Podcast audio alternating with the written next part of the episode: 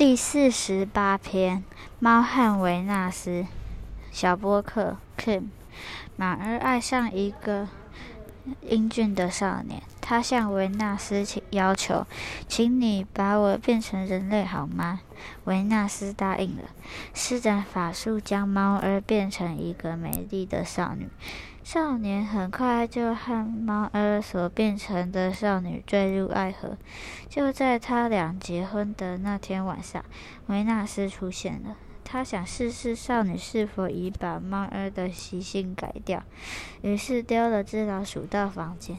少女一看见老鼠，嘣的一声从床上跳起来，追了过去。维纳斯摇摇头，伸手一挥，把猫儿变回原状。